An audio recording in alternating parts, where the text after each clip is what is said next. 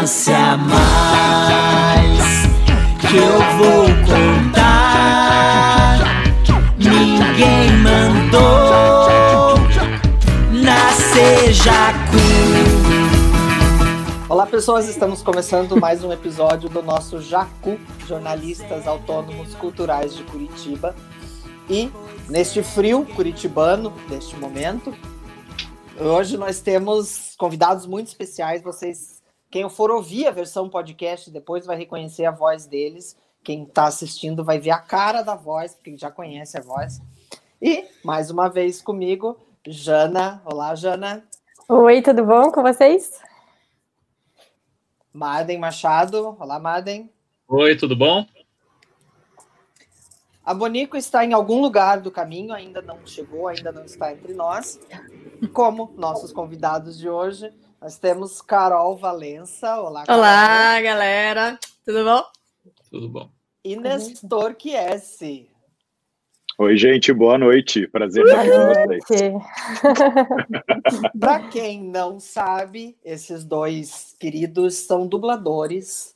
É, a Carol participou de séries como Supergirl, Game of Thrones, uh, Fuller House, Fuller. La Casa de Papel, ela estava me contando. E o Nestor faz a voz do Dexter, faz a voz do Sherlock, é a voz do canal Sony, naquela vozinha das Isso. vinhetas que a gente bem, bem lembra. E também fez Lucifer, acabei de descobrir, também fez Fuller House. Enfim, a gente vai falar com os dois sobre esse crescimento da, da dublagem, né? Que até alguns anos atrás a gente não via tanto filme dublado no cinema. É, nós que somos um pouquinho mais antigos, mesmo na locadora, muita nem muito nem né, nem tudo era dublado, tinha muita coisa que era só legendada. E de uns tempos para cá, desde o da TV a cabo lá no final dos anos 90 e agora com o streaming, aumentou muito né, a, a, a procura pelos filmes dublados, inclusive nos cinemas. Né? A gente tem hoje, inclusive, é, alguns filmes têm mais sessões dubladas que legendadas.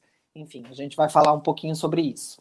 Para a gente começar, eu queria que a Carol e o Nestor contassem um pouquinho da história da carreira de dubladores deles para nós. Pode, ladies first. Carol, por favor. Todo mundo me ouve bem? Tá tudo bem? Tudo ok. Então, eu comecei, na verdade, é, eu, eu tinha um sonho de, de fazer parte desse mundo, né? De vozes e tal. Essas coisas que a gente tem quando é criança, né? De, desse encantamento que a gente tem, né? É, e aí, mas aí, tudo bem, eu esqueci. Aí fiz artes cênicas no Rio, lá na Unirio. É, trabalhei com teatro há muito tempo. E aí, um amigo meu, aliás, dois amigos meus, é, pararam, quer dizer, pararam, deram uma pausa no teatro e começaram a fazer dublagem, que foi a Ivy Side e o Cafi Balussier, né? É, aí eu falei, nossa, olha, olha isso, cara. Eu- e, e a vontade que eu tinha, sabe? Eu acho que eu vou, vou nessa e tal, não sei o quê. vontade. Lembrei da vontade. Aí eu falei, nossa, cara, olha isso, né? Eu dei uma volta ao mundo. Literalmente, dei a volta ao mundo, porque quando eu cansei do teatro, cansei assim, quis dar uma pausa, eu fui trabalhar num navio de cruzeiro. Aí rodei, rodei, rodei. Aí quando, tipo, cansei, falei, não, peraí, não, não é por aí, você tá preenchendo outra coisa, vamos atrás do que você realmente quer. E aí vim pra cá, vim pra São Paulo, e aqui comecei de fato a dublar. Foi aqui, não foi no Rio. Embora eu seja carioca, tudo meu é, com relação às artes tenha sido feito lá. É, Olha o Abonico! Olá, Bonito. Boa noite, Bonico. Ah, Bonico pegou trânsito. Até o Flamengo já fez gol e eu cheguei depois do gol do Flamengo. Você estava vendo o gol, por isso que você chegou Não, tava atrasado, na rua até agora. Aham. Aham, Bem-vinda, Bonico. Bem-vindo. É que amanhã é aniversário da minha cachorra, daí fui fazer umas compras pra minha cachorra. Pra boa, Claro. É Prioridades, prioridades. Tá totalmente justificado. Mas continue lá, Carol. Você foi fazer uma volta ao mundo. Pois é, enlouqueci, depois voltei, aí vim aqui para São Paulo e aqui eu comecei de fato a dublar e, e é um negócio muito apaixonante, né, gente? Quando a gente começa assim e vai, vai se encantando cada vez mais, e cada hora é um desafio, porque você nunca tá perfeito, né? É todo dia, a gente aprende todo dia um negócio, um lance novo, assim, e aí você vai crescendo, crescendo, e dá aquela fome de bola, e aí, e aí eu tô nisso, tô nesse vício maravilhoso. faz, já faz oito anos. E você, você chegou a fazer escola de dublagem? Como é que é? Eu fiz lá, lá no Rio, eu fiz um curso é, de dublagem para dar uma introdução. Fiz com a Maíra Góes, que é a Dolly do Procurando Nemo. A Dolly. Uhum. E Dolly é o Guaraná, né? Dolly! é, e aí, aqui em São Paulo, eu também. Peixe com Guaraná. É, aqui em São Paulo, eu também fiz com o Hermes Baroli. E, e, aí eu comecei. E aí foi muito legal. Carol, aproveitando essa deixa da, do curso, da escola, ah. em que consiste um curso assim de dublagem? É deixar vocês assim familiarizados com, tipo assim, treinar o ouvido e o movimento labial para para poder se aproximar do movimento labial do ator, da atriz, uhum. é, alguma carga dramática nisso, em que consiste um curso de dublagem? Então, o curso de dublagem é você não vai aprender a atuar lá, tá? Você já tem que ser ator, você já tem que chegar lá sendo um bom ator, aliás, porque isso vai te ajudar imensamente. Você porque se você deixar para aprender depois, você se ferrou. Tem que ter DRT. Aí você vai fazer, e aí lá eles vão te ensinar o quê? As técnicas, a, coi a mecânica da coisa, né? Que é você, essa coisa de texto tela, texto tela, essa coisa que você vai pegando logicamente com, com o passar do tempo quando você vai trabalhando. Mas lá é, você é, é mostrado para você como como essa técnica acontece, como que você pode colocar em prática tudo, né? Eles mostram tudo, o textinho, como que é cortado, as regras do mercado de dublagem, que é muito importante, é, todos esses, pequenos detalhes, mas assim, o básico, que é atuação, você já tem que ter tinindo já. Se você quer ser um dublador de verdade, se você quer fazer aquilo acontecer. Né? Porque muita gente desiste no caminho porque acha difícil. Mas é isso, é difícil, gente. É difícil, é difícil tampar as panelas. É difícil você entrar, como em toda profissão. E aí, se você já não vai, puta, com aquele, aquilo, sabe, aquilo, se você já não vai bom, aí fica mais difícil ainda. E aí o pessoal é. fala, ah, mas eu vou lá fazer um cursinho de, de atuação de um ano, tentar tirar meu DRT para ser dublador. Cara, não faz isso sabe? Como é bom você ter teatro na sua veia para você Isso. buscar essa bagagem na hora de você interpretar para dublagem. Então, assim, é muito maravilhoso. Mas o, o, curso mesmo ensina essas técnicas e te coloca para praticar um pouquinho, que é importante. E como é que faz com o sotaque? É, eles, eles, ensinam também, vocês têm que lidar com o sotaque, ou tirar, por exemplo, esse sotaque, você é do Rio, vocês são do Rio, né? Uhum. Como é que uhum. funciona em relação ao sotaque, assim? Os sotaques paulistanos e o do Rio, eles já são mais aceitos na dublagem, né? Porque é uma coisa mais corriqueira. Os A de gente fora. Pega personagem carioca em tudo quanto é filme, tudo quanto é seriado. Pois é, né? Até na cidadezinha do interior dos Estados Unidos tem um carioca. Tem um carioca do Leblon eu, eu não me esqueço, meus filhos, eram, meus filhos eram pequenos e eles assistiram a, a, um, a um dos filmes do Harry Potter dublado. Uhum. Né? Uhum. E aí Senhor tinha uma Potter. cena lá que aparecia o. Acho que é o Drago Malfoy, é o bandidinho lá da escola, né? O, bandidinho. É, aí ele fazia uma ameaça ao Harry Potter e dizia: assustado Potter. É o Harry, é o Harry Potter, não mesmo. Na verdade, cuspindo, né, na, na cara verdade, um outro. Vivendo verdade, e aprendendo, né? A questão do sotaque é uma questão que o ideal é que a gente trabalhe com um sotaque mais neutro, né?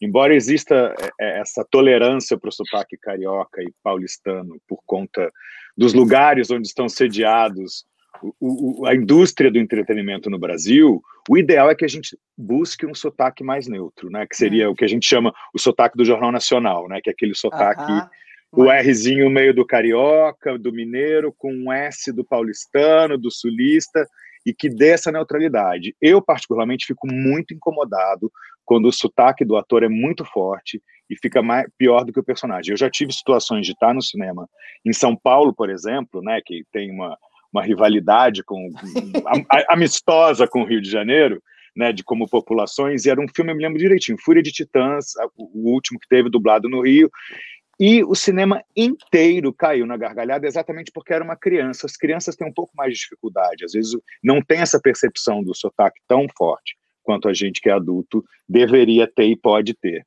E aí o, o, menininho chegava na praia uma hora e falava: pai, o senhor foi pescar e a gente, o cinema inteiro caiu na gargalhada em São Paulo. Como é que foi a pescaria? Tipo, não dá. A pescaria no castelo. Né, a gente precisa, na verdade. É, a gente né, tem um I até, Castelo. Tem, tem um I colocado ali. Castelo. Então, isso não é bacana. Realmente, é, a gente fala que na dublagem a dublagem, quando ela chama atenção, ela está errada. a dublagem tem que ser invisível para quem assiste. É ela que tem que fazer de futebol, parte né? daquela. Não pode aparecer, Exa né? Exatamente. E Não a sai, verdade Daniel. é essa. A verdade é que quando a gente presta atenção na dublagem, alguma coisa está errada. Ela não é para você prestar atenção nela. O Verdade. interessante E- é que você. Eu queria, eu queria puxar um- mais um gancho do que a Carol falou sobre a questão do curso e da importância de o dublador já trazer uma carga de ator, né, do trabalho de ator. Isso é muito claro, é muito perceptível e, e para mim sempre foi uma grande roubada a algumas distribuidoras que insistem em chamar celebridades para dublar desenhos animados, né? E Não! como se não. isso fosse representar um chamado. Luciano Huck dublando Michel Teló. Então, Michel Teló percebe, ele pode até dominar um pouquinho uma técnica da dublagem, mas você percebe facilmente, né, claramente, que não há talento dramático algum naquele dublador. É, uma coisa que é curiosa na dublagem dos famosos, muita gente acredita que eles são chamados porque fariam com que um público maior atendesse às salas de cinema.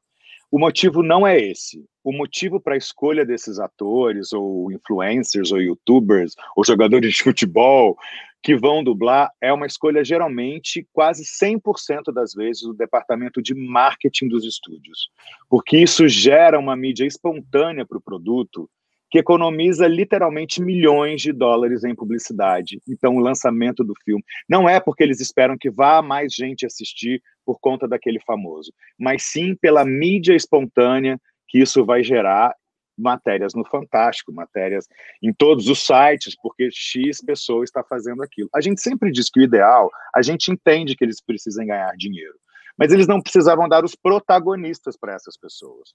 Eles podiam dar personagens pequenos, menores, que funcionaria para o fim deles da mesma maneira, que é E gerar essa mídia espontânea e não comprometeria a experiência de quem está assistindo, Como foi porque realmente compromete. com o Michel Teló no Universidade Monstros Sim. Cláudia Leite no, no Carros, né? Que eles têm uma E fala. Luciano Huck enrolado. Isso. Não, Não, Luciano Enrolados Huck, ele Enrolados, protagonizou. A gente, a gente deleta, a Ah, gente não, finge claro. que não existiu Com Michel. É, a Marília Gabriela no Procurando Dory, que ela faz uma. É, mas uma- ali, uma- nesse caso específico, bem- eu acho até que funcionou bem, porque no original americano é uma mulher Era, que era, era, era a Oprah, não uma era? espécie não de Marília Gabriela dos Estados Unidos. É, exatamente, exatamente. Eu acho E que aí exi- foi até coerente. E, sempre, e, e você sempre consegue nos desenhos, se você se debruçar sobre eles, achar uma coisinha que você pode dar para uma personalidade que represente aquilo para a nossa cultura. Porque, na verdade, o ideal da dublagem É, bem o- feita é essa. que Ela seja um, um- um retrato O- da nossa cultura naquele produto. O, o. Detona Ralph, por exemplo, que eles foram lá e colocaram a Mary Moon para fazer a protagonista, né? É, então, assim, você pega é gente O- de outro meio Tem e, muita coloca gente, ali. É, é muito complicado. O Pequeno eu queria Príncipe, que- acho que teve um monte de youtuber também. Um né? monte também. Ah, É, né, não- Teve muitos, são sei. muitos exemplos, gente. Hoje, É. praticamente, não existe animação feita para cinema, com lançamento em cinema, que não tenha a cota do Star Talent, né? Que a gente chama. Aham. Existe, E- é fato. E a tua história, Nestor, com a dublagem? Como é que é? Como é que começou? A minha história começou há 24 anos. Eu sou ator desde criança, eu nunca quis ser outra coisa na vida, é, me profissionalizei com 18 anos, fiz a, a, mesma faculdade que a Carol, não sabia que você tinha feito Unirio, tinha esquecido. Fiz a Unirio no Rio de Janeiro, fiz, passei por todos os lugares, teatro, TV, um pouquinho de cinema, é, publicidade, e aí lá nos anos 90, como todo bom ator, entre uma peça e outra, entre um job e outro, nunca tinha pensado em dublagem especificamente, até porque é uma coisa que é muito curiosa, que a dublagem dos anos 90 para hoje, ela mudou completamente de o, o, o, a maneira como ela é vista pelo próprio mercado de atores. A, a, dublagem, quando eu comecei a dublar, ela era vista como um mercado quase marginal, quase não desejável para um ator. Era onde estava o refúgio da televisão, o refúgio do rádio, as pessoas que não tinham os visuais que a televisão buscava naquele momento, que tinham e aí acabavam fazendo aquele trabalho. Então eu, por exemplo, quando comecei a dublar, ouvi de muitos colegas: "Você vai ficar dublando?" Você que tem uma faculdade de teatro, que faz teatro, que tem entrada na TV, que tem um look que pode ser aproveitado na televisão, que já faz televisão. Só que eu, eu fui numa época que estava procurando trabalho, era um anúncio no jornal mesmo, da VTI no Rio. Peraí, aí, peraí. Uma... Pausa. Lá em 1932, pausa dramática. Oi? O que, que você televisão, fez na televisão? Como assim? A televisão eu fiz a Brida na extinta TV Manchete. Você não me é estranho. fiz Brida na TV Manchete. não teve fim, né? Que eu, eu é, até hoje eu fiz uma leitura fiz muita livro. participaçãozinha na Globo, tipo eu fui o, o, o, presunto do linha direta, eu fiz umas pontinhas. Ai, eu fui, eu fui, eu fiz umas pontinhas do Chiquinha Gonzaga, fiz umas pontinhas em novelas aqui e ali, e eu apresentei durante quatro anos um programa de cinema no, no, canal que hoje é Universal Channel, que na época era USA Channel. Eu apresentava o Cinema uhum. Motion com a Lorena Calabria, o Sessão uhum. Fiat de Cinema. Eu fiquei muito tempo fazer, como, como apresentador de TV, que era uma coisa que eu também gostava muito de fazer. A gente faz tudo, né, que é ator. E exatamente ah, nessa época, exatamente por essa época, entre como a gente quer todos os jobs para saber até onde é que a gente vai realmente vingar, onde é que você vai falar, é aqui que eu fico a VTI publicou um anúncio no, no, no, jornal, nos classificados, procurando atores que já fossem profissionais, que já tivessem formação profissional, para sem experiência prévia em dublagem, para fazer um treinamento com possível contratação. E aí receberam 300 currículos, selecionaram 60 pessoas, deram um curso gratuito na época para 30 e contrataram três. Eu fui um desses três que foi contratado, então eu comecei a dublar já com carteira assinada. E eu fiquei apaixonado por aquilo. Quando eu hum. comecei a dublar, eu realmente senti uma, uma identificação com aquilo inédita para mim. Eu realmente percebi desde o começo que era ali que eu queria ficar, por uma série de motivos. Primeiro, porque eu gostava da ideia de ser ator e anônimo, que era um, um, um paradoxo naquela época. Eu falei, gente, como é que eu não vou morrer de fome sendo ator e sendo anônimo? No Brasil, você só ganha dinheiro sendo famoso. A dublagem, bah, respondeu essa pergunta na época.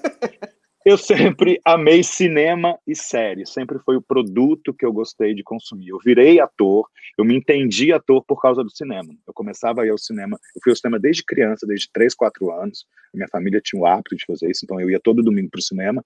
E a primeira vez que eu fui ao teatro, eu tinha uns 7, 8 anos, e eu me lembro que eu pensei: caramba, isso é cinema que dá para fazer ao vivo, vou fazer. Come... então a minha paixão sempre foi o cinema, né? E não, assim, embora eu adore teatro, gosto de, de, de, assistir teatro, eu nunca fui apaixonado, embora tenha feito uma faculdade de artes cênicas, a minha, a minha paixão sempre foi o audiovisual, sempre foi o filme, a película, a série, e aí a dublagem me dava isso, né? Eu entrava dentro dos filmes que eu amava, eu entrava, eu interpretava as séries que eu adorava assistir. E aí eu não parei nunca mais. Fui largando as outras coisas conscientemente, dizendo não para outros trabalhos e focando no mercado de dublagem, primeiramente, e depois no mercado de voz como um todo, né? De audiobook, é, locução comercial, voz de canal, voz Até original. Porque que é... voz para isso você tem, né? Não é. Eu nem sabia disso. Você, isso que é mais engraçado. Eu não me, eu não tinha, eu não tinha é, essa fama na minha vida de, ai, você é uma eu me lembro que teve uma vez, uma única vez, já quando eu estava começando, quase a começar a dublar, eu fiz um espetáculo com Ulisses Cruz, no Rio de Janeiro, chamado Péricles, o Príncipe de Tiro. E aí eu fazia uma cena e uma pessoa que trabalhava com alguma coisa de voz disse: Nossa, você tem uma voz maravilhosa. Mas isso eu tinha mais de 10 anos de teatro e acho que foi a primeira vez que eu ouvi isso especificamente da minha voz. Então, tipo, não era uma coisa que eu que eu ah, já tinha uma vaidade com a voz, o que acaba sendo muito bom para o trabalho que a gente faz, na verdade, né? Quando a gente começa a ficar muito envaidecido, ai, minha voz é linda, minha voz é linda, você começa a ficar ruim, porque aí a sua paleta, é, a sua paleta é. de cores diminui a sua paleta diminui. Minha voz tem que desafinar, meu trabalho precisa disso. A gente é. tem muitos casos de, de pessoas que pioraram com o tempo porque foram ficar, ficando embevecidas com a beleza da própria voz, né? Isso é uma cilada. O narcisismo vocal não é bom. É, Carol e Nestor, é, sabe que a equipe que cuida do cast, né, da escalação dos atores, tem um livro Sim com foto de todos os atores e atrizes, e aí, quando recebe o roteiro de um filme, de uma série, de uma novela, começa a procurar pelas fotos, né? Aqueles atores e aquelas atrizes que mais se adequam fisicamente com o que está descrito no roteiro. Como funciona isso para a voz? Existe um banco de áudio? Por exemplo, a voz de um determinado ator, você tem uma, uma uma, uma voz parecida, ou a Carol tem uma voz parecida? Como é que funciona o processo para a escalação de um dublador para um determinado trabalho? Quer responder metade, metade, Carol? Porque são várias maneiras. Começa não aí, existe, porque... não existe é, um, uma, uma maneira específica. O mercado funciona da seguinte forma: uma parte dos nossos trabalhos, a maior parte deles, quem escala é o diretor que vai, porque existe um diretor com a gente tem, nosso trabalho somos nós na cabine, um diretor artístico do lado de fora, acompanhado de um técnico de som para captar a gravação. É, na maioria dos casos, esse diretor artístico ou alguém da produção dos estúdios, eles conhecem o casting, na verdade. É, nós não somos tantos assim, somos, somos hoje o quê? Umas em São Paulo, uns 300, 400 profissionais. É, é, por esse, então, assim, os diretores de casting conhecem todo mundo. Eles sabem quem são todos os dubladores. Então, quando eles recebem um trabalho, e aí isso depende do guideline do próprio cliente. Tem cliente que exige, por exemplo, que haja um voice match absoluto, que a voz do ator em português seja exatamente o mesmo timbre do ator original o que às vezes não funciona para gente em português. Porque às vezes você tem um ator americano que é um galã e que tem uma voz um pouco analavada, no inglês fica bonito assim, e se você botar uma pessoa com a voz assim em português, vai ficar super estranho. Então, é, é isso depende. Tem, tem, a coisa do tipo também, né? Tem a coisa do tipo, que muda de cultura para cultura. Né? O inglês é uma língua extremamente nasal. Então, um galã pode ter uma voz nasal nos Estados Unidos. No Brasil, nós não somos uma língua muito. A gente é uma língua mais quente, uma voz de peito, né? A gente não é da voz de cabeça. Então, um galã com uma voz de cabeça. Claramente, pra gente Brasil é, não é pra cabeça. gente é estranho. Fica estranho. E em muitos casos, nos trabalhos mais importantes, mais que tem, são feitos testes, né? O cliente pede que o estúdio mande para eles é, opções de atores que poderiam fazer aquele personagem, geralmente entre três e cinco, né, com que tem capacidade de fazer aquele protagonista, e aí o cliente escolhe, às vezes pelo timbre, às vezes pela interpretação e timbre. É muito complicado, porque às vezes é um gringo que escolhe, né, que não entende uhum. o que a gente está falando. Exatamente. Então, ele, ele, só ouve uma música, ele não, ele não consegue nem dizer muitas vezes o que é uma boa ou uma má interpretação. Então, os estúdios têm que ter esse cuidado né, de colocar pessoas competentes, o que nem sempre acontece. e aí, eles escolhem lá pelo timbre. Vários trabalhos desses que eu fiz, eu peguei por teste. Eu sou pé quente nos testes, adoro quando é teste. Eu não dependo da indicação ah, dos amigos. A gente vê muito, principalmente nos, nos desenhos da Disney, né? Quando tem aqueles vídeos de várias línguas que a a princesa, Sim. ela tem a mesma voz. A Disney. A mesma pessoa falando a Disney todas as línguas. É, né? Sim, a Disney é um dos clientes que é extremamente rigorosa com voice é, match. Né? Você com tem que estar em cima do original. Menos com então, enrolados. Menos com enrolados. Mas olha, uma coisa que eu posso dizer em defesa deles é que muitas vezes o departamento artístico está brigando com o departamento de marketing. Eles não estão concordando com isso. Mas Entendi. money talks. Né? É, e, para é. você, Carol? É, ah, é isso aí, tudo que ele falou mesmo. E, e é isso, cara. A Disney. É, geralmente eles pedem pra gente fazer o teste em cima do original mesmo, assim, tipo, em cima, tentar ser o máximo, putz, pra ninguém notar a diferença. Doce ilusão, mas assim, para que ninguém note a diferença se estiver mudando de, de língua. Isso é muito doido. Mas é isso tudo que o Nest falou, é, é esse lance. E só para terminar a pergunta que o Marden fez, os estúdios, sim, eles têm acervos com, é, é, é, com registro vocal. Registro vocal do elenco inteiro. Então, muitas vezes o cliente pede e nem passa pela gente. O cliente aprova porque eles mandam uma amostra da voz que eles têm lá guardadinha. E as é. pessoas que estão chegando, a dificuldade é exatamente se fazer conhecer por esse mercado e começar a ser uma das vozes que conste dos castings das casas. Geralmente os uhum. produtores conhecem todo mundo, né? Eles pegam um filme e já conseguem ir mais ou menos escalando com duas, três opções para cada personagem quem pode fazer aquilo. E, e aí a gente volta lá naquela questão de você precisar da bagagem, porque é difícil o cara te dar oportunidade. Se ele te dá uma oportunidade, você tem que fazer valer. Ah, porque aí a partir daquela ali que vão te conhecer, que vão saber indicar, que vão blá blá blá, entendeu? É muito e com importante. relação à questão de musicais, quando as músicas são traduzidas para o português também. Vocês ah, cantam? É, os desenhos musicais, a Disney tinha, tem uma tradição gigantesca, né? E houve um, um, tempo que era feito aqui exatamente como era feito nos Estados Unidos. Existia um ator para fazer a voz falada e uma pessoa que, tiver, que tinha um cantor que tinha o voice matching, a voz exatamente parecida, para fazer a parte cantada. É. Recentemente, a Disney vem priorizando cantores para fazer o papel inteiro. Isso é um motivo de polêmica, às vezes tem gente que concorda, não, porque o ideal seria realmente é, alguém, claro, se você tem um ator que sabe dublar e que sabe cantar, ótimo. Eu canto mais ou menos, o Carol não sei se canta, canta também, né? Uhum. Então, assim, mas a gente dá uma. Eu não sou cantor, a gente pode fazer um personagem que canta se essa coisa não foi extremamente sofisticada. Eu já fiz alguns personagens que cantam. Mas essas grandes vozes, como os desenhos da Disney, por exemplo, pedem, eles nesse momento estão usando muitos é, atores de musical em São Paulo. E aí.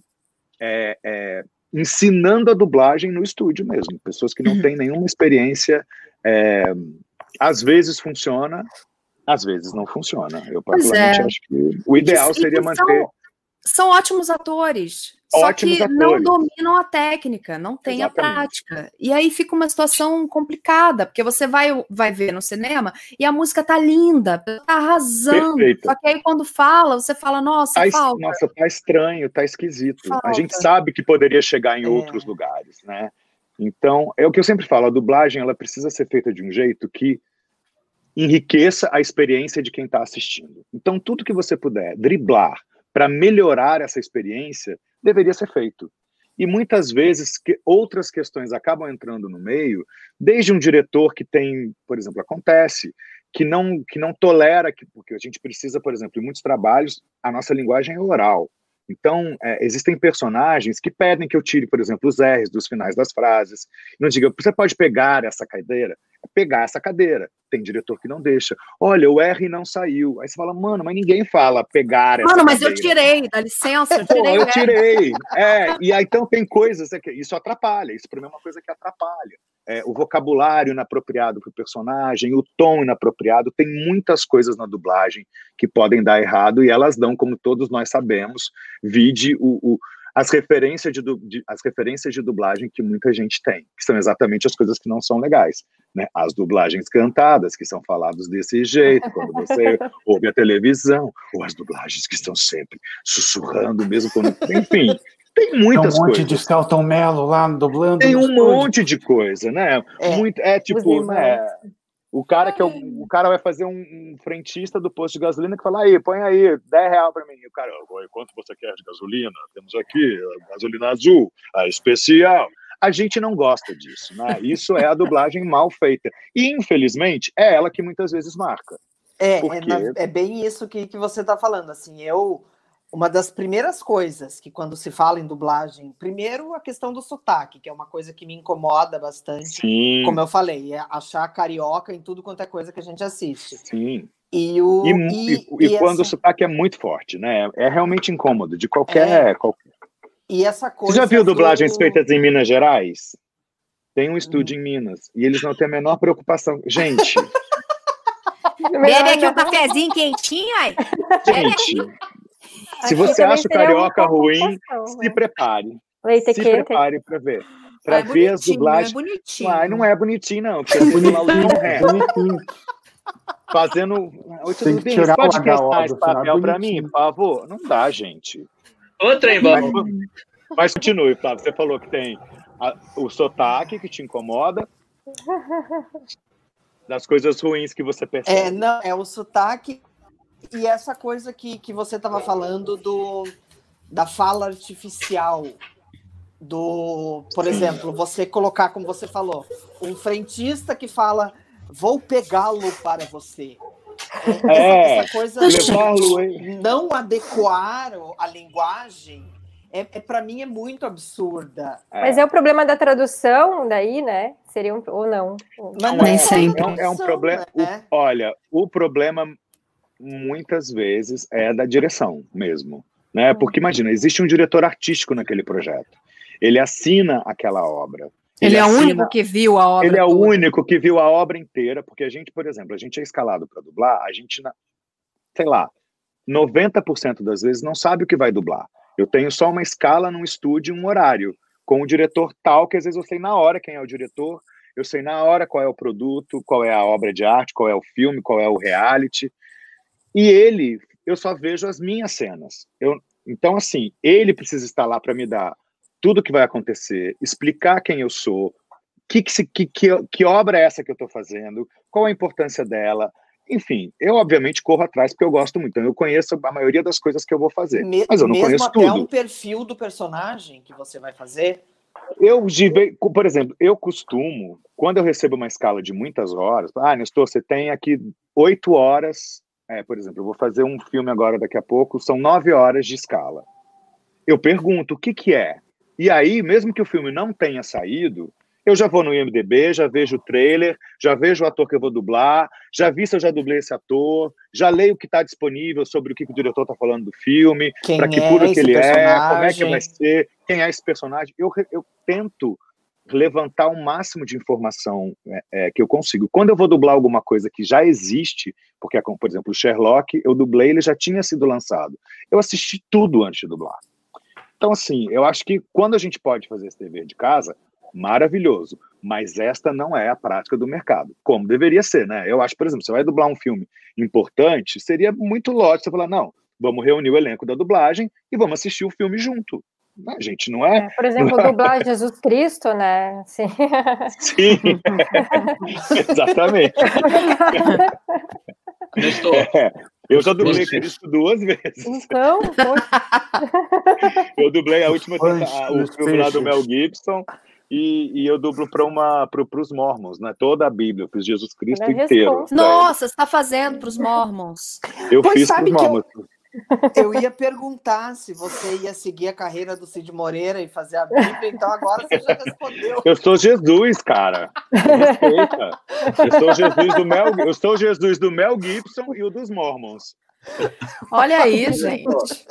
Você, você, você dubla o, o Sherlock, que Sim. no original é interpretado pelo Benedict Cumberbatch, que tem uma voz, uma voz, extremamente é. Você se preocupa em dar, um, um, em dar esse tom próximo? Com, eu, não, claro, eu acredito que sim, mas sim. Assim, como é que você encontra essa voz? Assim, você, você faz algum tipo de teste, de treinamento, para achar o tom da voz, por exemplo, do Lúcifer, do Sherlock, do Dexter? Na verdade, é, é o que eu falo, o processo da gente é o processo do ator. Na verdade, eu me preocupo muito pouco quando eu estou dublando com como a minha voz vai soar em, tempo, em termos de é, ah, o quão grave ela vai ser, o quão. É, a minha preocupação muito maior é construir um, uma, uma, uma entidade de interpretação que, se, que vista aquele personagem. E aí a voz acaba vindo junto. É, quando a gente dubla, é como se a gente, eu sempre falo, é como se nós fôssemos um, um instrumentista. Eu tenho uma partitura, e no caso da, da dublagem, uma partitura muito bem composta e pronta. O ator já interpretou, já construiu, já escolheu as pausas, já escolheu a velocidade, o ritmo, porque muito do trabalho da voz tem a ver muito mais do que com o tom grave ou agudo, mas tem a ver com ritmo, com velocidade é, e com volume. Então, essas coisas, isso sim eu penso. A minha velocidade precisa estar ajustada, a minha temperatura interna, o meu ritmo interno precisa estar ajustado com o que aquele ator está fazendo. Eu não posso ser mais rápido nem mais lento do que ele, eu não posso ser mais alto nem mais baixo do que ele. Então, esse tipo de coisa, porque a, as pessoas que escalam já partem do princípio que o meu timbre já casa com aquele timbre ou com aquela figura originalmente, no stand-by. E aí, se eu faço meu trabalho como ator, esse timbre naturalmente vai se, se encontrar. Por exemplo, eu faço dois Sherlocks, na verdade, né? E eu gravei os dois ao mesmo tempo. Eu faço o Sherlock do Cumberbatch e o Sherlock do Johnny Lee Miller no Elementaríssimo, que são duas construções de Sherlock que eu dublei ao mesmo tempo e que são, que obviamente não são completamente diferentes, porque sou eu que estou dublando os dois, mas eles têm é, temperaturas de interpretação completamente diferentes. Né? Eu, e uma coisa que eu, eu, eu recebo muito é o feedback dos fãs, que são fãs das duas séries, e falam, nossa, que bacana, você consegue fazer duas coisas diferentes. E eu falo, gente, eu só tentei fazer o que eles fizeram. Então, como eles são dois atores diferentes, que interpretam de uma maneira diferente, eu tentei chegar mais próximo possível do que eles fazem como ator. Essa eu acho que é, é esse, é esse para mim é o, é o, meu trabalho. Né? É, eu me despido do que eu faria naquele personagem, porque não é o que eu faria. Não é a minha pausa, a minha velocidade, é a dele. E aí é, eu boto o, a, o, o, meu instrumento para trabalhar junto com eles. E aí cria uma terceira coisa, né? E quando o uhum. personagem é uma criança ou um ser fantástico ou um animal, assim, como é que vocês trabalham a questão da colocação. Criança em dublagem. Carol, você que faz muito, é, muitos seres fantásticos. muitos seres fantásticos. Então, não deixa de ser, né? Vem, vem mais ou menos pronto também. A gente tenta, tenta sempre seguir os seres fantásticos. Quando é uma coisa que a gente cria, que é no caso da voz original, aí sim. Aí é descer para o play e brincar demais, assim. Nossa, quando é a gente que tem a oportunidade de criar nossa, aquilo é uma doideira. Vocês sabem a voz original o que, que é que a gente fala, né? A voz original é quando a gente vai fazer um desenho que nós somos a primeira voz daquilo. Então são os desenhos nacionais. Por exemplo, a Carol uhum. faz. O que, que você faz, Carol? Você ah, é, faz isso o... que, eu ia, que eu ia perguntar. O que, que vocês fizeram é. de voz original já? É. Carol. Ó, eu fiz o Diário de Pilar, eu faço a Pilar. Eu tô agora no Ninjin, que eu faço o Ninjin na, na Cartoon. É, eu fiz Osvaldo, que é, mara... é genial, eu acho Osvaldo genial é demais. Nossa, como eu amo Osvaldo. Osvaldo é... é... muito legal. Ah, eu cheguei a fazer teste pro irmão do Jorel, mas eu não passei. é... Nossa, e tem tanta coisa. É, gente... Zip, que até tá agora é, é Nominated. Ah, esqueci a palavra em português. Indicado. Indicado. Indicado ao Grammy. Nossa, é. é. muita coisa legal que a é. gente cria aqui no A Brasil. gente tem um momento de, de animação que teve muito fervoroso nos últimos anos. Agora deu uma Foi. caída, né? Por questões aí de é. corte de verbo e tudo mais. Mas, eu, por exemplo, eu fiz o Oswaldo também, que a Carol fez, o Sítio do Capão Amarelo, que foi o primeiro agora dessa nova leva o Clube da Anitinha, que está no ar, eu faço o pai da Anitta no desenho. Então, assim, esses personagens de voz original, a gente tem uma liberdade maior, Bonico, para responder a sua pergunta. Criança na dublagem a gente não faz, são crianças mesmo que tem que fazer. Ou jovens, pré-adolescentes que conseguem chegar numa, numa voz ainda infantil. Os mas animais. Tem um volume grande, né? Mas tem um volume Faz grande de atores pais. infantis ou tem, eles, esse é um, a, a, dublagem é um, a parte infantil da dublagem é uma das que se renova mais rápido, por motivos óbvios. As crianças crescem muito depressa, mas existe sempre os estúdios estão constantemente de olho em jovens atores, é, em, em, em escolas de teatro, é, o irmão mais novo do dublador, enfim, existe, existe um, um, sempre uma renovação muito grande. Nós temos muitos bons dubladores que começaram criança, inclusive, por conta disso, e que são dubladores aí até hoje. Eu já conheço vários aí que estão Celton na casa Mello dos... também Celton já fez. Celton Mello. Celton Mello, eu adoro o É. Celton Mello. Mas tinha uma época que os, as crianças eram dubladas por adultos Por mulheres, vozes de por crianças, mulheres. né? Por Mulher. mulheres, É, sim. eu, não, sim. eu não sei se é exatamente esse o caso, mas eu lembro que uma vez, quando eu era adolescente, criança, sei lá, eu vi uma entrevista com a mulher que fazia a voz do Baby, da família Dinossauro, e da Ariel.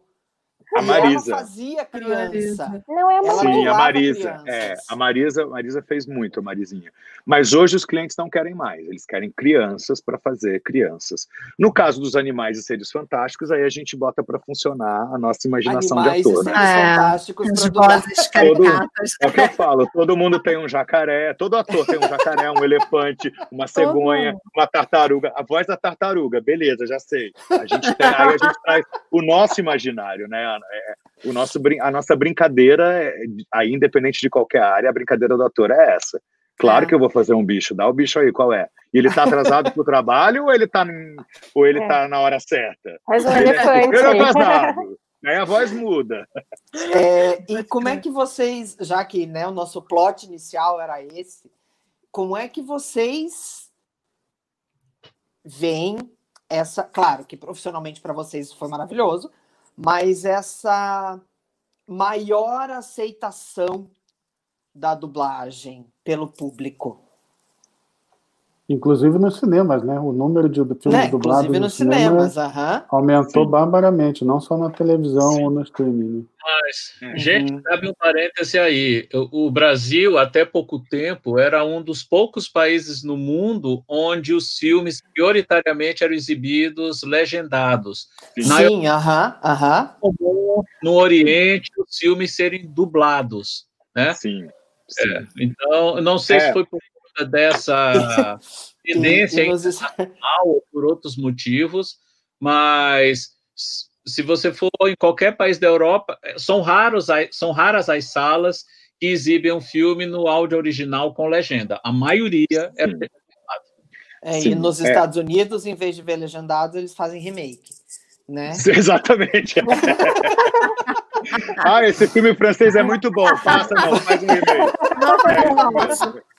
Mas. Mas nada pior que o voice-over, né? Entrar um, Não, um narrador dizendo ele disse que não sei o quê. Não, vo- gente, na Polônia é um homem e uma mulher falando por cima de todos os personagens do filme. Olha que maravilha. Valorizem a dublagem brasileira. Por favor. Um homem e uma mulher, uma voz masculina e uma voz feminina, lendo. Eu não vou falar com você, eu vou agora atravessar a rua. Lendo o que os caras estão falando no original. Não, assim, é importante, é Ele importante faz o dizer. diálogo direto, então não, não faz o indireto, tipo, ele disse É, não Não, não, ele faz o. é, é, ele Não é faz close o, caption. o- Não é audiodescrição que a gente fala, né? Que é essa, Ah, essa, essa coisa pro. É, Não, mas é importante dizer que a voz, é, o voice over, ele é mais barato, tá? Para o cliente. e ele só é feito por isso. Só por É isso, porque motivo. ele é mais barato. Você não tem que ter uma trilha de música e efeito para você dublar. Você só manda o original e a gente faz em cima e acabou. É isso, É. ninguém precisa criar material para poder fazer aquilo acontecer. Então, essa é ma- uma das maiores explicações para ter muito voice-over hoje. Eu Antigamente, acho que é a única. como... Não, mas antigamente, por exemplo, a National Geographic, né, que vi- vinha lá, tinha o voice-over daquele cara falando e não sei o quê, e aí você ouve o inglês embaixo, aquilo, aquilo traz uma credibilidade um pouco maior, no caso de um documentário, né, É, tinha muito essa explicaçãozinha também, mas eu ainda acho que é porque era mais barato.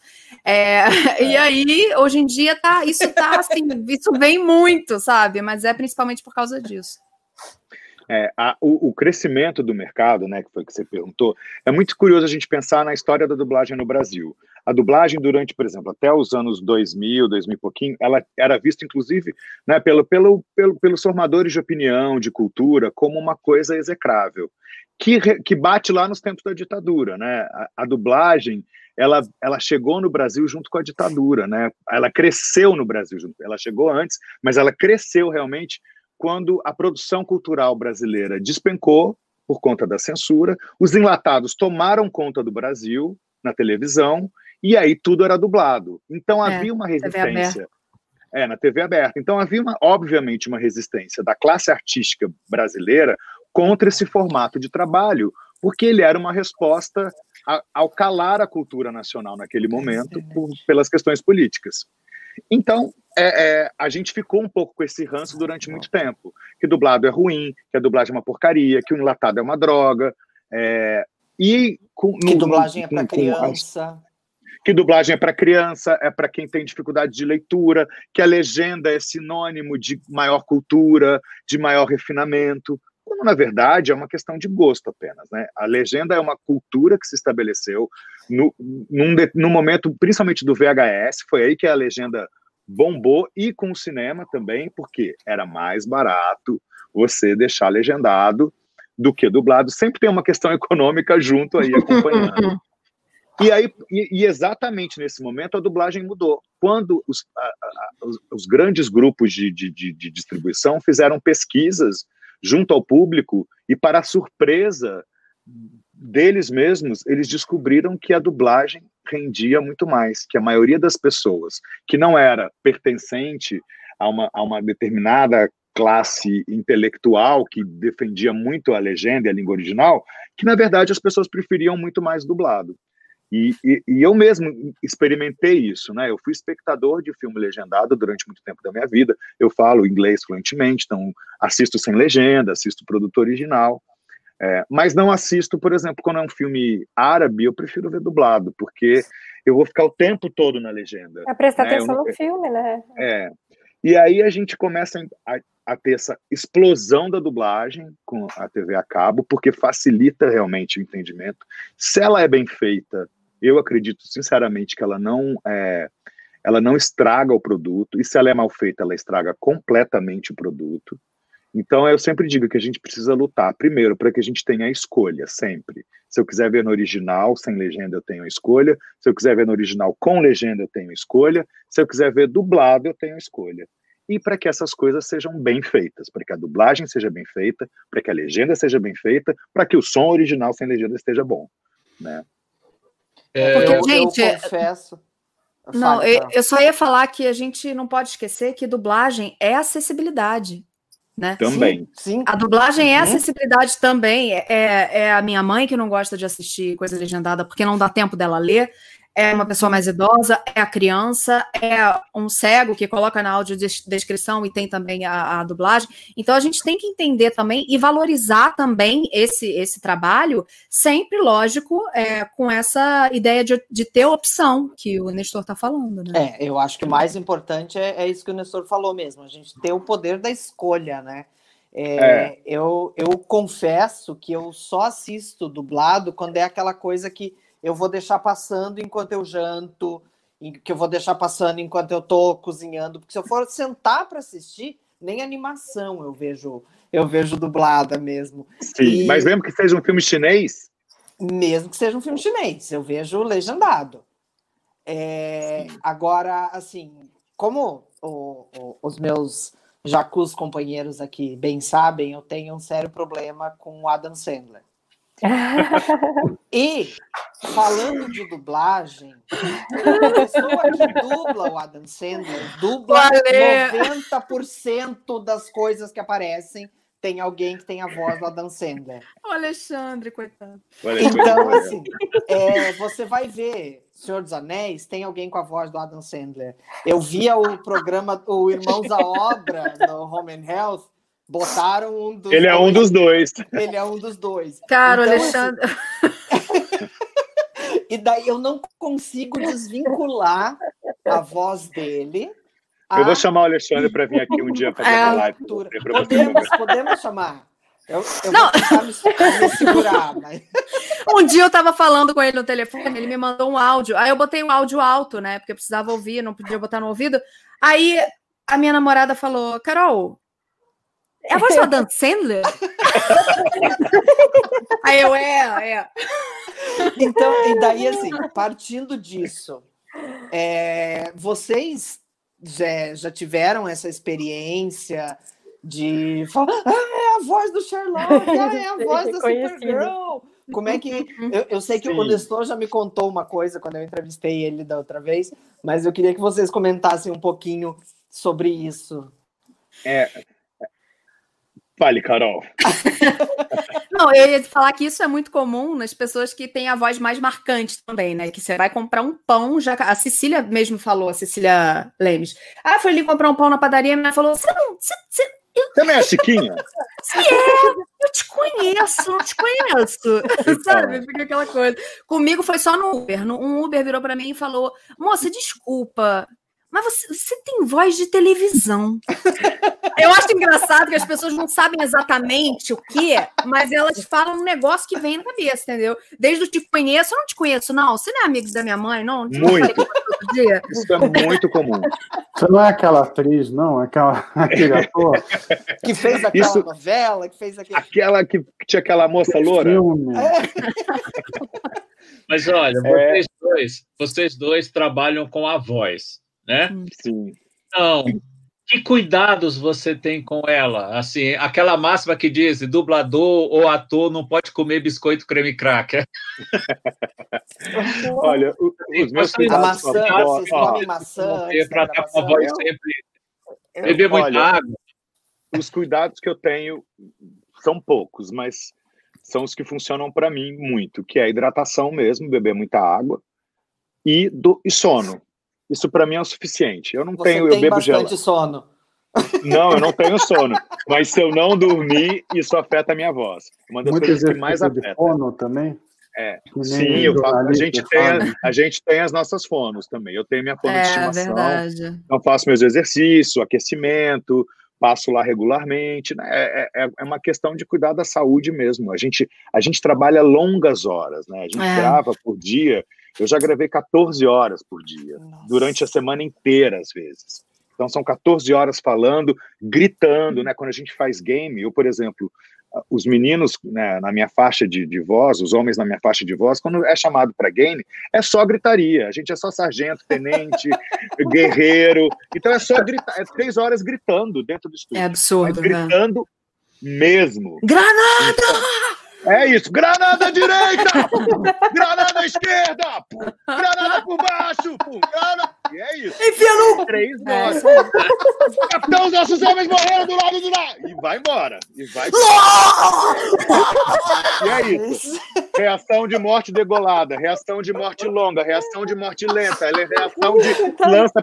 E aí vai. Às vezes são 50 reações de grito juntas. Então, assim, ah, tem que fazer a fono. Tem que fazer a fono para não sair com a Tinha vozinha morar com a. Tinha que morar com a fono. Eu, fiquei, eu tô eu querendo, como eu sou solteiro, eu tô querendo ver se eu namoro fono agora da próxima vez. Boa! Eu fiquei imaginando você recebendo a lista, assim, reação de morte degolada. Não, ela vai, ela vai passando. Vai passando na tela, porque tem, a gente ouve, né? Quando a gente faz o game, a gente não tem a imagem do jogo, a gente não vê, a gente não tem ideia. Às vezes, quando é muito legalzinho, a gente consegue ver uma, uma foto do bonequinho que você vai fazer. Tipo, ó, esse cara aqui. e aí, como é que a gente grava? Tem um Excel na tela, Excel, um arquivo Excel. 450 arquivos, né? Cada arquivo é uma fala. Então, a sessão tem, eu já fiz sessões de, sei lá, 3 mil arquivos. Então, são seis horas, 4 horas de gravação. Aí começa lá, aí eu ouço o original, tenho, eu ouço o ator original, eu preciso fazer as pausas, às vezes, no mesmo lugar que ele faz, mesmo que as palavras em português tenham outro tamanho, porque às vezes o mixador original ele, se, ele segue só o gráfico de som. Ele não quer nem saber o que está sendo dito. Ele só encaixa o gráfico de som exatamente naquele gráfico original. Então tem que ter um cuidado técnico para fazer quando eles pedem o tamanho.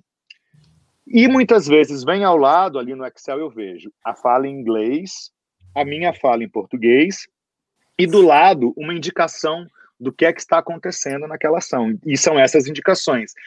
Grito atravessado por uma lança. Grito de quem foi degolado. Queimadura. Queimadura na parte inferior do corpo. Queimadura no pescoço. E como é que você faz É muito doido. É muito você tem que imaginar, é gente, o fogo subindo, aí chegou na garganta. É. Então tem uma voz. Né? Morte que ele foi cortado. Então, por exemplo, tem morte que quando você é, é, tem a garganta cortada, é o que a gente que fala, é a reação molhada, tem que, tem que ter é, um som, não tem o líquido. O então, sangue. Tem, o sangue. É, um soco. Morte carbonizado.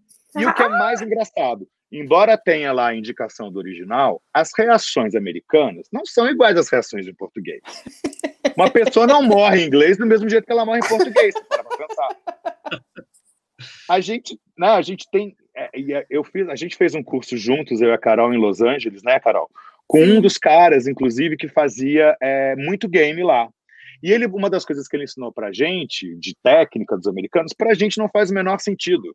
Porque ele disse: olha, quando você tiver uma reação dessa, dessas aí de morte, de coisa esticada, coloque uma consoante. Então a gente ouve, inclusive, os americanos fazendo um N lá no meio. Faz isso. É, Aqui cara. é só vogal, amor. Aqui é A, O, U, I, acabou. Aqui é mais simples. Morre.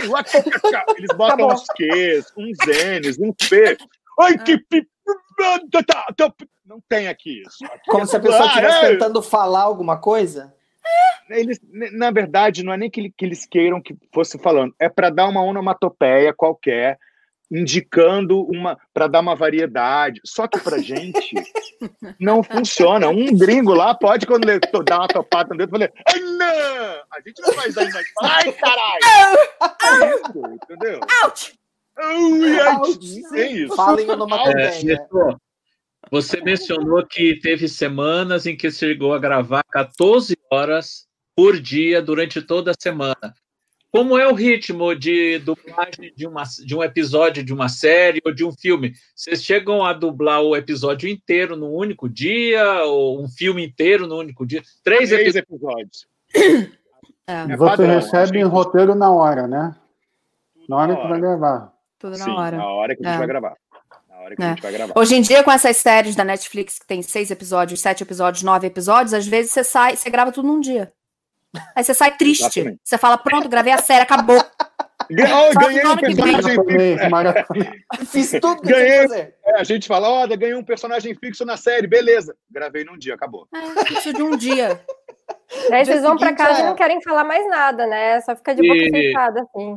E o diretor costuma pedir para repetir alguma fala, tem esse mesmo, é, essa mesma, esse mesmo procedimento de um set normal com atores, assim, não, vamos, melhora a tua voz um pouquinho, ou fala um pouco mais rápido, ou fala um pouco mais devagar. Costuma ter isso também na, na, na hora da Sim, tem, tem sim. Não tanto quanto você tem num set de gravação, porque como eu, eu já disse, a gente precisa lembrar que quando a gente faz a dublagem, a obra já está pronta, né? As escolhas já estão todas feitas. Então, obviamente, eu tenho primeiro um espaço menor para criar, porque eu preciso sincronizar perfeitamente com o ator, né? Então, ali, já, eu já sei qual a intenção ele escolheu, com que intensidade ele entrega. Na verdade, a nossa, quando a gente vai fazendo bastante e, e, com essa frequência tão grande, a gente meio que já, já tem uma intuição muito, muito é, é aberta para conseguir entrar no mesmo ritmo do cara. Então, obviamente, tanto que é uma dificuldade que, os, que as pessoas mais novas no mercado têm. Dá muito mais trabalho para o diretor. Olha, tá fora do tom. Olha, perdeu a pausa. Olha, a intenção tá errada. Olha, você colocou o peso na palavra errada. Não é isso. E isso, obviamente, para os estúdios de dublagem é um desespero, né? Porque eles querem que seja chop, chop, chop, tudo rapidinho. É Quanto verdade. mais rápido você for, melhor. Mas tem sim, o diretor, inclusive, né? Eu sempre falo, eu prefiro que.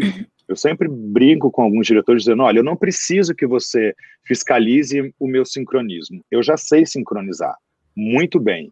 Eu quero que você fiscalize a minha interpretação. É para isso que você está aqui para tirar uhum. a melhor interpretação que você puder de mim nesse trabalho.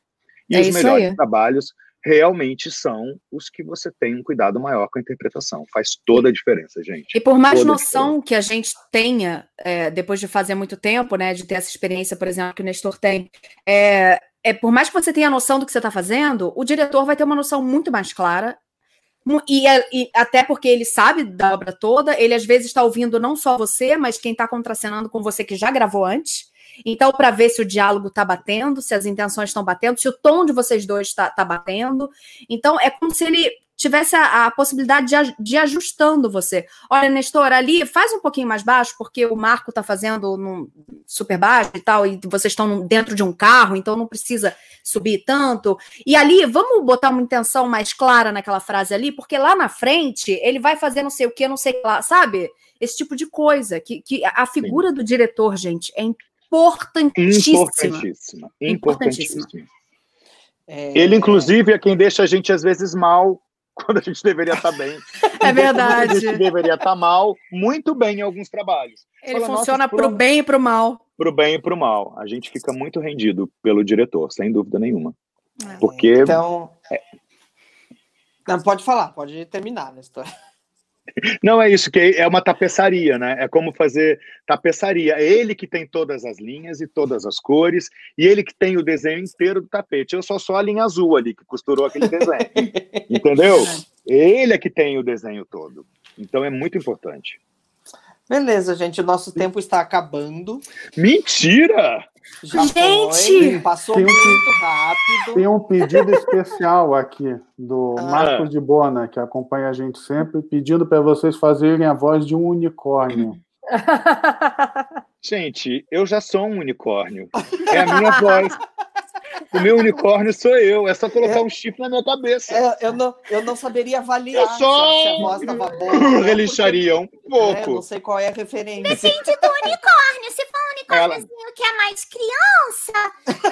Ou se for um unicórniozinho que é mais autoritário. Ou um unicórniozinho que é mais tímido, não sei. Pode, pode ser também um unicórnio que tem um pouco de língua presa. É. Olha aí, tivemos vários unicórnios, então. Bom, como a é, família unicórnio. E como é nosso nosso hábito aqui já na nossa live, no final de cada episódio a gente dá sugestões de filmes, séries, livros, discos, o que quisermos sugerir para quem está vendo e ouvindo a gente. É, as minhas sugestões hoje, é claro, eu vou, eu vou indicar o, o, que eu conheci do trabalho do Nestor. Então, Modern Family, que eu amo de paixão. Ah, eu amo Nestor, também. Nestor faz a voz do Phil Dunphy. Ah, aquela vergonha alheia em forma de pessoa, mas que eu também amo de paixão. Maravilhoso, é maravilhoso né? Maravilhoso. Não, é, não tem, né? E já que eu acabei de descobrir, claro, Sherlock, Dexter, mas eu não sei se essas estão na Netflix, o Lucifer, que eu cá estou maratonando. O Acabei Lúcifer... de terminar a terceira temporada, que o Nestor faz a voz do ex-Superboy. Ex é, você vê os dois, né? Você vê o Nestor e a é, Carol fazendo a também. ela. Aí, ó, então, que a, a Carol Faz uma tá, dobradinha. Viu só? Então, as, as minhas dicas de hoje são Modern Family e Lucifer, que estão na Netflix. E, como hoje é dia do Hobbit, as três filmes do Senhor Olha, dos Anéis também estão disponíveis na Netflix. Olha, que legal. Bora amanhecer maratonando. Jana. Uh... Ai, desculpa. tá, faltando fono, Jana. Tá faltando fono. É, tá, faz tempo. eu, eu até pensei em dar umas dicas assim relacionadas à música e versões, mas eu ia cair naquele álbum do seu Jorge, que, que fez as versões do David Bowie, mas eu não novo, vou fazer isso, tá bom? eu não vou fazer isso, tá bom? Então eu vou dar. Já fez, já. Eu quis fazer. É, é, relação, né? Mas tudo bem. Temos Fagner cantando Bob Dylan. Um cara que traduz né? David Bowie põe Rebel Rebel com zero a zero não merece meu respeito. e ainda faz uma segunda versão do Starman. Pra quê?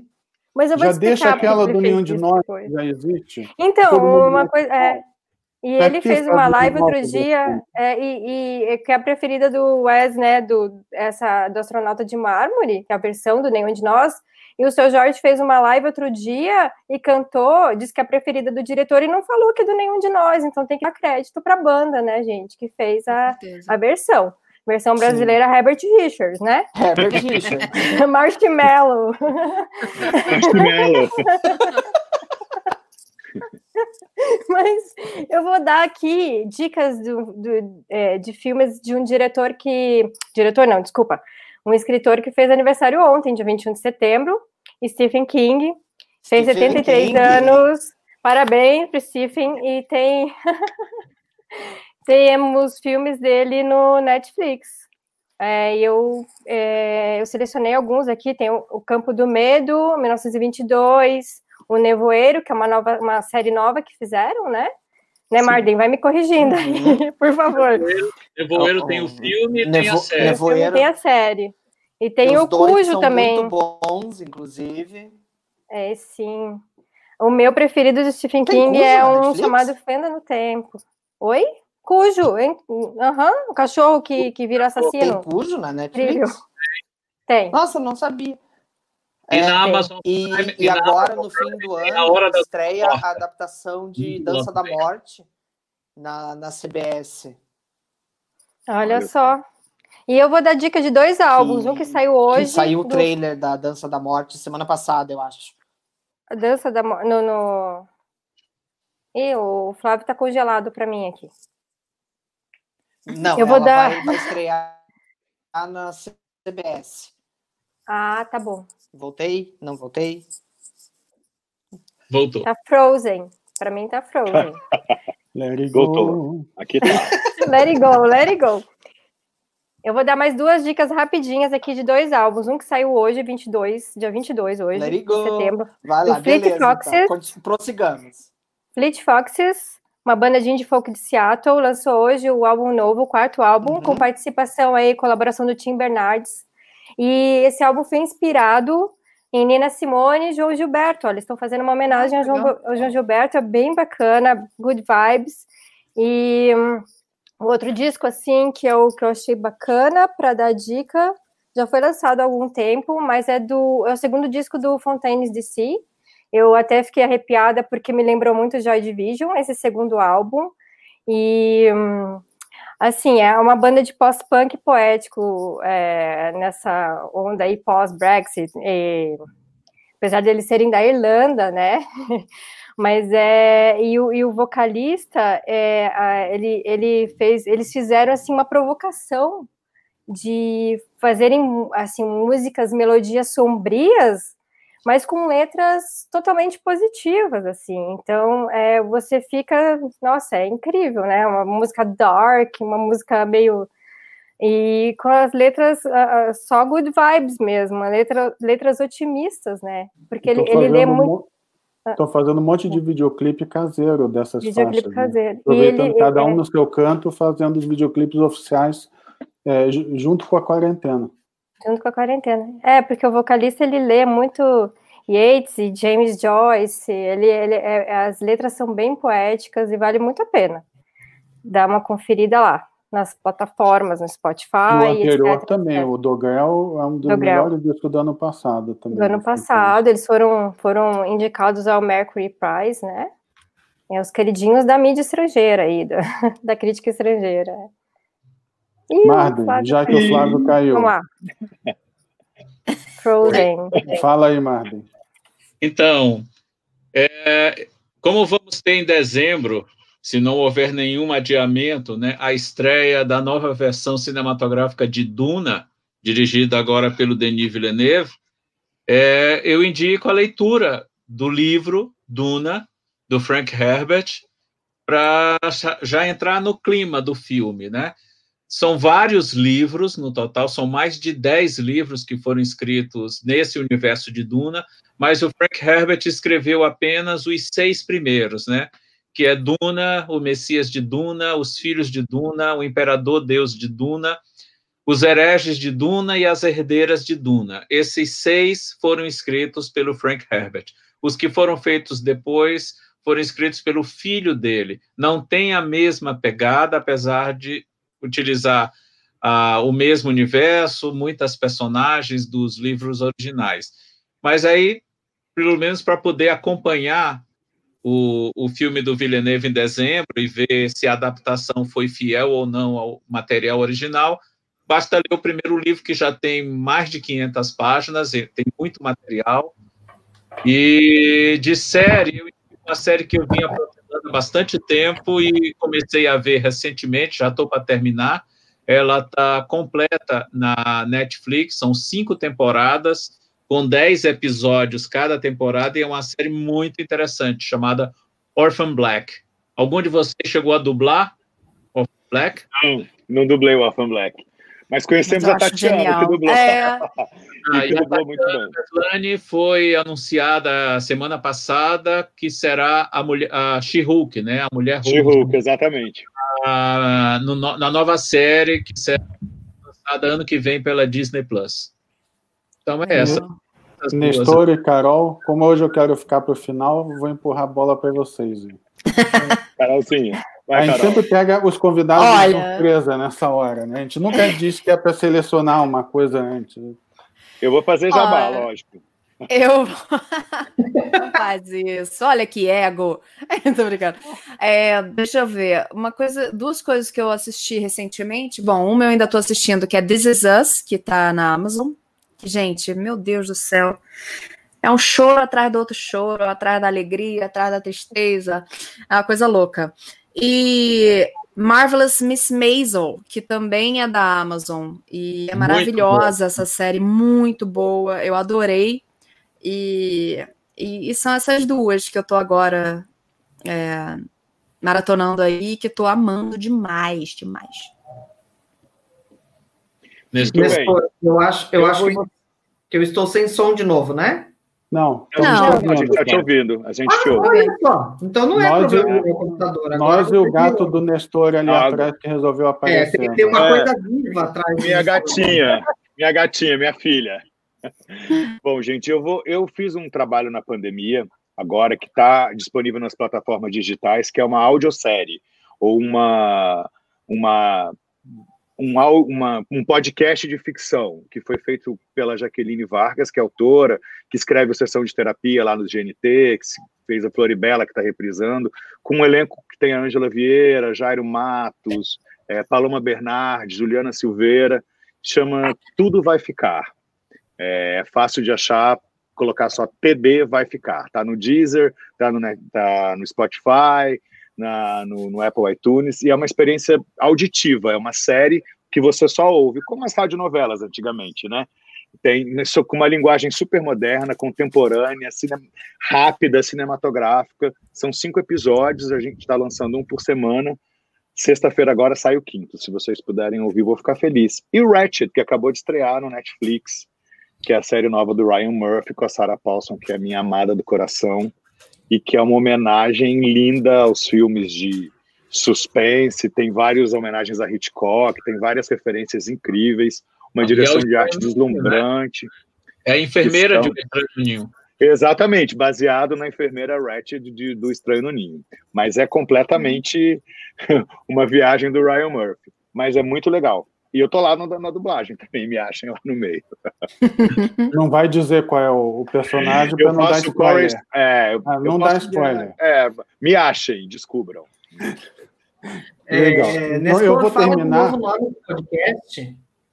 O podcast é Tudo Vai Ficar. É um nome difícil de achar, porque aparece muitas é. referências, mas você acha com TD, que é o tudo, né? TD vai ficar. Tudo juntinho, você é direcionado para o site, mesmo nas plataformas digitais, se beleza. botar TD vai ficar, você encontra. Como, como se escreve na internet, no WhatsApp. Isso, TD vai ficar, exatamente. Eu Exatamente. estou copiando, estou buscando ele aqui para deixar o link para o pessoal. Para terminar Ah, as dicas, super bacana. é, normalmente eu sempre costumo dar dica relacionada ao nosso tema né, da semana. Então eu queria render minha grande homenagem a um dos maiores exemplos de dublagem em português que eu conheço. Bom, eu nasci em 72, então eu sou daquela geração que teve a TV com babá eletrônica. Eu amo Hanna-Barbera, vejo o desenho de Hanna-Barbera desde pequeno. Tem muita gente que acha que música é minha maior paixão, mas não, é Hanna-Barbera. Então eu queria é, dar a dica dessa série aqui, ó. Manda-chuva. Eu tenho Ah. a coleção completa em cinco DVDs. É o Lima Ai, que Duarte legal. que faz o Manda-chuva. Lima Duarte, exatamente, o Lima Duarte. Né? Tem um álbum de figurinha de 77. Ai, que lindo! As cores estão meio erradas ali dos personagens, mas tudo bem. E eu tenho os personagens também, ó. A lata do lixo. Batatinha. o Batatinha, Ah, Batatinha.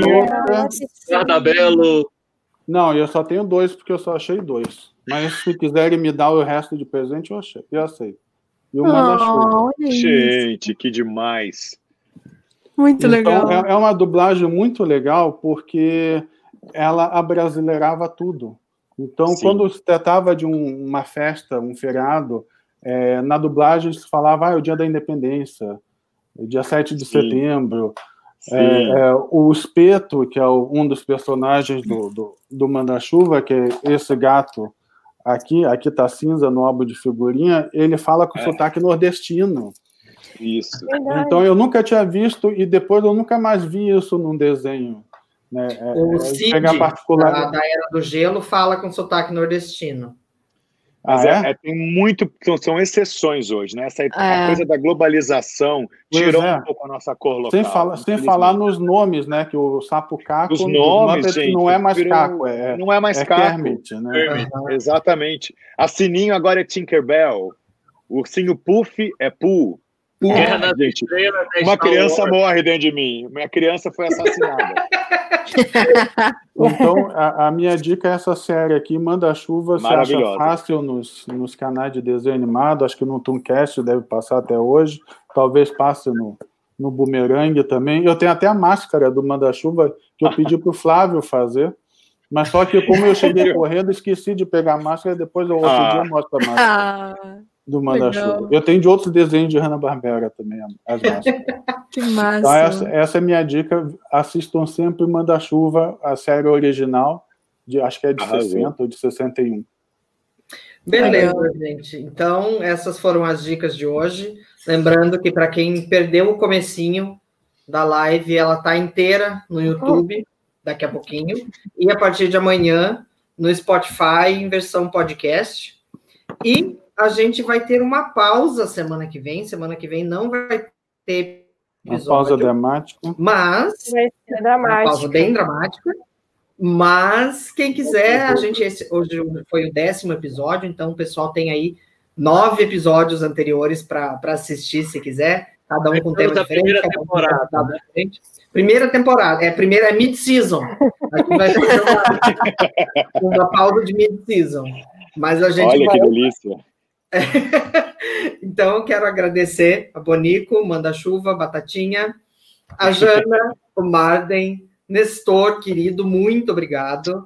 Carol, amei a sua participação, amei e conhecer. Só um detalhe você. que eu esqueci de falar, mas que é importante: o site Mundo Bacana começou só como Bacana, mas começou com esse nome por causa do gato do Manda-Chuva. Bacana. É bacana. Olha só. Olha só. legal. Agora eu né? Então é isso, gente. Obrigado mais uma vez. E Obrigado. até a outra semana. Até semana que vem. Obrigada, gente. Até. Ainda Obrigada, dá tempo de eu ver o final do Flamengo aqui agora. Cara de pau, maníaco.